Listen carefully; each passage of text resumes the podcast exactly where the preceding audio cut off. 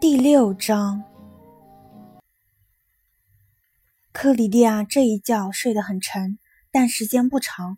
他不知自己因何醒来，也许是过路车辆耀眼的灯光照在他闭着的眼睛上，又或许是他的潜意识只允许自己休息半个小时，足够他先做完该做的事，然后才能好好睡上一觉。他慢慢坐起来，绷紧的肌肉传来阵阵刺痛。背上的血凝结后，感觉酥酥痒痒的。夜晚的空气很沉闷，积聚着白天的余热和气味。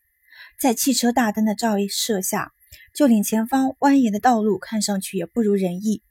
不过，他还是庆幸自己又冷又疼的身上穿着马克那件保暖的毛衣。自从穿上它之后，他还是第一次发现它是墨绿色的。说来也怪，之前他怎么就没有注意到呢？开车走完剩下的路程时，他就像一个新手，身体坐得笔直，眼睛密切注视前方，手脚的动作无比生硬。终于到了加福斯庄园的大门口，在汽车灯光的照射下，这两扇大门比他记忆中的高大了许多，装饰也华丽得多。大门是关着的，他跑下车，希望门没有锁。铁门的门栓虽然沉重，他还是使劲把它拽开了。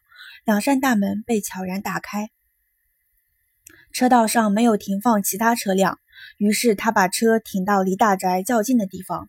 那些窗户里都没有点灯，只有敞开的前门透出柔和诱人的光。科迪迪亚握着手枪，没按门铃就直接走进了门厅。与第一次来到加福斯庄园相比，他感到更加疲惫。但是今天晚上，他带着全新的紧张心情来观察这座大宅。神经对每一处细节都敏感入微。门厅里空无一人，空气中有某种蠢蠢欲动的东西。看来这幢房子早就在等待他的光临了。他又一次闻到玫瑰花和薰衣草的香味，但是今晚他才发现，薰衣草的香味来自边桌上一只巨大中国瓷钵。他想起了那座发出滴答声的座钟，可是他第一次注意到它外壳上那精美的雕刻。以及桌面上优雅的涡形纹和螺旋纹。他站在门厅中间，身体微微晃动，握枪的右手略微下垂，低头看着地上。那块地毯上是规范的几何图案，由丰富的橄榄绿、浅蓝和深红色图案组成。每个图案都像一个下跪的人，而且仿佛要拉着他一起下跪。也许这是东方人祈祷用的。他突然意识到。利明小姐正轻手轻脚地下楼朝他走来，长长的红色睡袍轻拂着脚踝，一只有力的手冷不丁夺去了他手里的枪。他突然感到手里没了分量，知道枪已经不在了。这其实也无关紧要，他不可能靠它来自卫，也不可能用它杀人。当伦恩从他眼前仓皇逃脱的时候，他就知道了。利明小姐说。这里没有你需要防备的人，格雷小姐。科蒂蒂亚说：“我是来向罗纳的勋爵汇报的。他人在哪里？在你上次见他的地方，他的书房。像上次一样，他坐在自己的写字台前，正在录音。录音机就在他右手一侧。看见科迪蒂亚后，他关掉机器，走到墙边，从插座上拔下插头，然后回到写字台前。两人隔着写字台面对面坐下。”他双手的手指交叉放在写字台的台灯灯光下，眼睛看着科迪迪亚，他差点惊叫出声。他的面孔使他想起坐在脏乱的夜班火车上，从车窗玻璃中反射出来的那些奇形怪状的面孔，面部凹陷，形容枯槁，眼睛深陷在眼窝中，就像一张复活了的死人脸。他开口说话的时候，声音低沉，像是在回忆。半小时之前。我听说克里斯·伦恩死了，他是我最好的实验室助手，是我十五年前从孤儿院领来的。他从来不知道自己的亲生父母是谁。那时的他丑陋、难管教，还是个缓刑少年犯，学校也没能把他教好。但是伦恩是我见过的最优秀的自然科学家之一。如果他当年接受了良好的教育，就可能像我一样优秀。那你为什么不给他一个机会，好好教育他呢？因为让他当实验室助手对我来说更有用。我说过，他可能像我一样优秀，这还不够确切。我可以找到一大批同样优秀的科学家，但是很难找到一个像伦恩这样好的实验室助手。他有一双天生适合操作仪器的巧手。他抬起头看着科迪迪亚，眼中丝毫没有好奇，显然也没有任何兴趣。当然，你是来汇报的。现在已经很晚了，格雷小姐，你也看得出来我累了。能不能等明天再说？科迪迪亚心想，这几乎是在祈求，这是他唯一能下的命令了。他说：“不行，我也很累了。”但是我想今天晚上就把这个案子结了，就现在。他从写字台上拿起一把黑檀木的裁纸刀，看都不看科迪迪亚，只是把裁纸刀放在食指上玩起平衡来。那就告诉我，我儿子为什么要自杀？我想你是有消息要告诉我吧。如果没有事情要说，你也不会在这个时候闯进来。你儿子没有自杀，他是被人杀害的。被一个他非常熟悉的人杀害的，他让那个人进入农舍的时候丝毫没有犹豫，而那个人却是有备而来。他是先被掐死或者闷死，然后被自己的皮带吊在了钩子上，最后杀害他的人在他的嘴唇上抹了口红，给他穿上女人内衣，还把裸体女郎的照片摊在他们前面的桌子上，制造了一个性爱试验中不幸死亡的假象。这样的案例并不少见。半分钟的寂静之后，他十分震惊地说：“那么凶手是谁呢？格雷小姐，是你，你杀了自己的儿子。原因呢？”他俨然以考官式的冷酷语气提问道：“因为他发现你的妻子不是他的亲生母亲，外祖父留给他们母子的钱是欺诈得来的。因为他再也不想占这种便宜，也不想在四年之后接受他的遗产。”而你害怕他会把这件事情公之于世，就说沃尔温顿信托基金吧。如果真相败露，他们所承诺的投资就会泡汤，而你的实验室前景可就不妙了。你不能冒这个险。是谁把他的衣服脱掉，还打出了那封自杀遗书，然后又把口红擦掉的呢？我想我已经知道了，但我不会告诉你。这才是你雇佣我进行调查的真实目的，不是吗？你非弄清楚不可，否则难以安心。但是你杀了马克，你甚至安排了不在场证据，以备不时之需。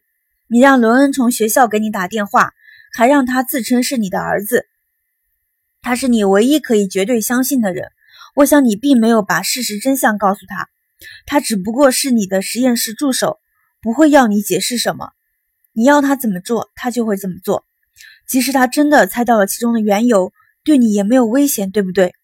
你准备了不在场证据，但是又不敢使用，因为你不知道马克的尸体什么时候会被发现。如果有人在你声称接到他电话之前发现尸体并伪造了自杀现场，那你的不在场证据就不攻自破了。一个不攻自破的证据是很要命的，所以你找了个机会跟本金斯谈话，更正了误会。你把事实真相告诉了他。打电话给你的是伦恩，你可以信赖伦恩来给你作证。但即使他抖出了真相，那又有什么关系呢？是不是？谁也不会相信他的。是的，就像没人会相信你一样。你还真是一心想要挣这份钱呢，格雷小姐。你的解释相当聪明，在一些细节问题上，甚至可以说像真的一样。可是你知道，而且我也知道，这个世界上没有哪个警察会把这话当真。你已经没有办法再找伦恩对质了。这对你来说真遗憾，可是正如我所说的，罗恩已经死了，他在一场车祸中被烧死了。我知道，是我亲眼所见。今天晚上他想杀了我，这你知道吗？在早些时候，他想用恐吓的手段让我放弃这个案子，是不是因为他也开始怀疑事情的真相了？如果他真的去杀你，那是他自作主张，我只让他监视你。我签的合同是让你全力以赴的查案。如果你还记得的话，我只是想确信我的钱没有白花，我确实是得到了某种回报。但是出了这个房间之后，你就不应该再沉浸在自己的想象中。无论是警方还是正法庭，都不会同情肥胖重伤或者胡说八道的人。你有什么证据呢？没有，我的妻子是被火化的，在这个世界上没有任何东西，无论死的还是活的，能够证明马克不是他的儿子。科迪迪亚说：“你去找过格莱德文先生，发现他年事已高，无法给出不利于你的证据，所以你很是得意。你没有必要为此担惊受怕了，而且他也从来没有怀疑过，是不是？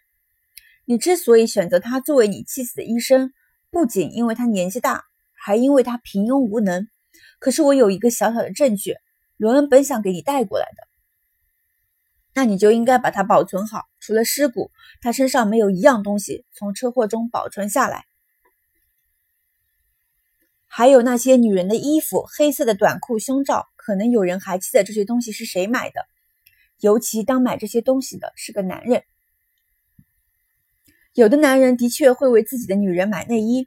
如果我要策划这样一起谋杀，我认为买这些附属用品并不会让我不安。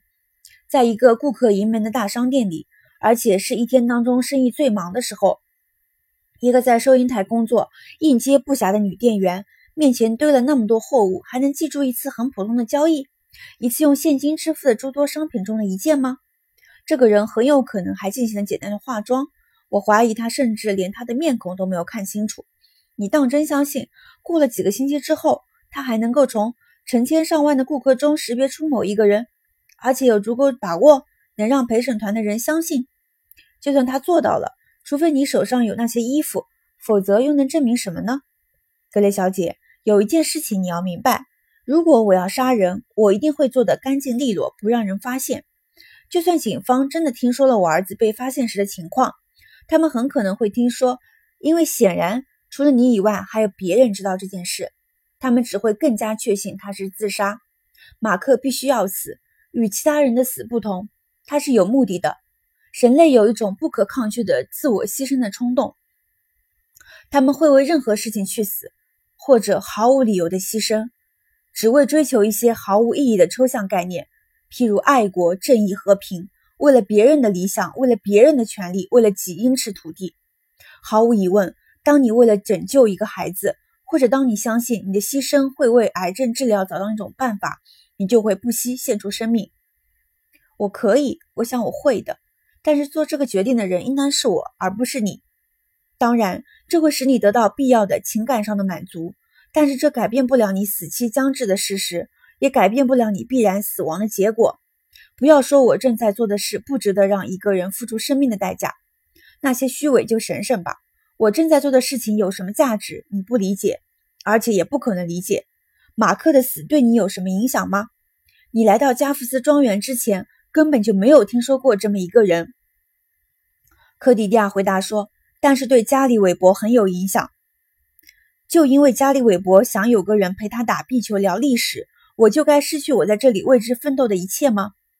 他的目光突然直逼科蒂迪亚的脸，毫不客气地说：“怎么了？你哪里不舒服吗？”“我没有，我知道自己肯定是对的。”我知道我的推论准确无误，但是我无法相信，无法相信一个人竟会如此丧心病狂。